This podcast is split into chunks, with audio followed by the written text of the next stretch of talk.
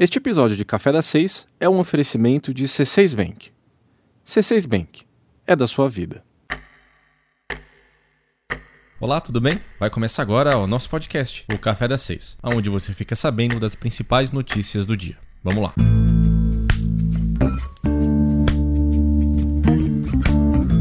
A cidade de São Paulo deve ter mais um passo no relaxamento das medidas de restrição de circulação de pessoas.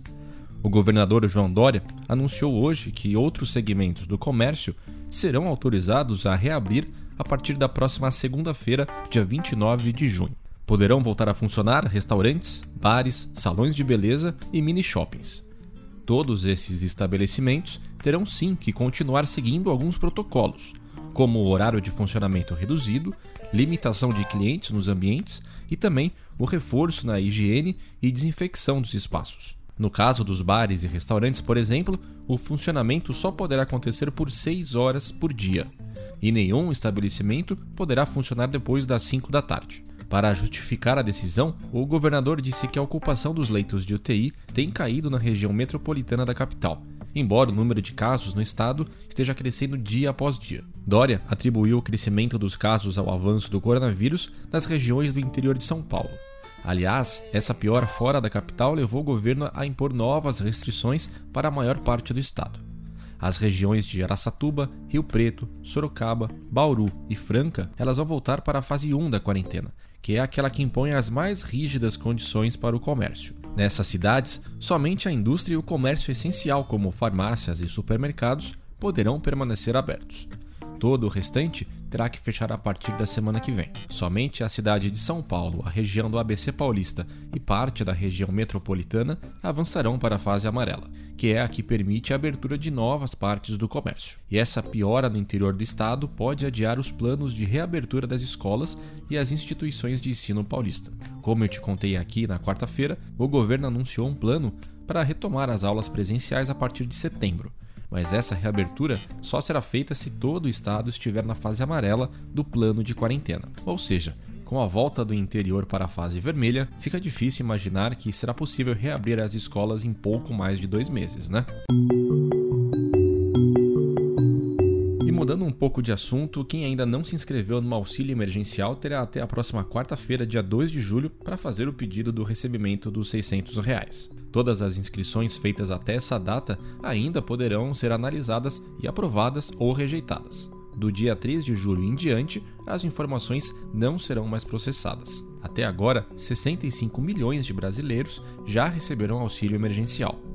O governo tem discutido o pagamento de mais três parcelas do benefício e ontem o presidente Jair Bolsonaro, em uma live nas redes sociais, disse que o valor de cada nova parcela ainda está sob análise. A Caixa, banco que administra os pagamentos do benefício, disse que só fará o crédito dessas eventuais novas parcelas para quem se cadastrar até o dia 2 de julho, mesmo que a duração do auxílio se prolongue. O banco anunciou também o pagamento da terceira parcela de 600 reais a quem já estava cadastrado no programa.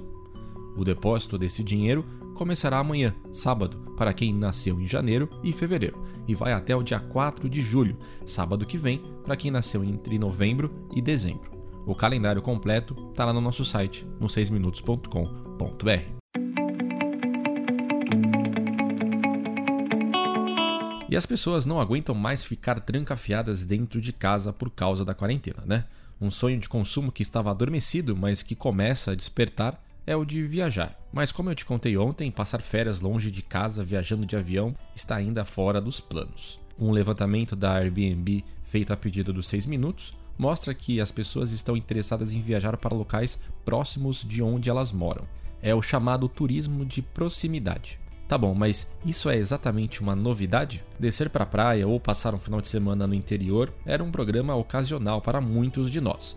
Mas agora essas escapadas da cidade estão ficando mais frequentes e principalmente mais valorizadas. Números da Airbnb mostram que as buscas por locais a até 300 km de distância de casa cresceram 150% em maio, em comparação com o mesmo período de 2019. Tem muita gente querendo viajar para locais com menos fluxo de pessoas, longe de multidões ou então longe de locais com alta rotatividade de hóspedes. Aspectos de limpeza e higienização ganharam ainda mais relevância na decisão do viajante em relação à estadia. Nós contamos mais sobre o turismo de proximidade em uma matéria no nosso site. E listamos também as cidades que têm sido mais procuradas.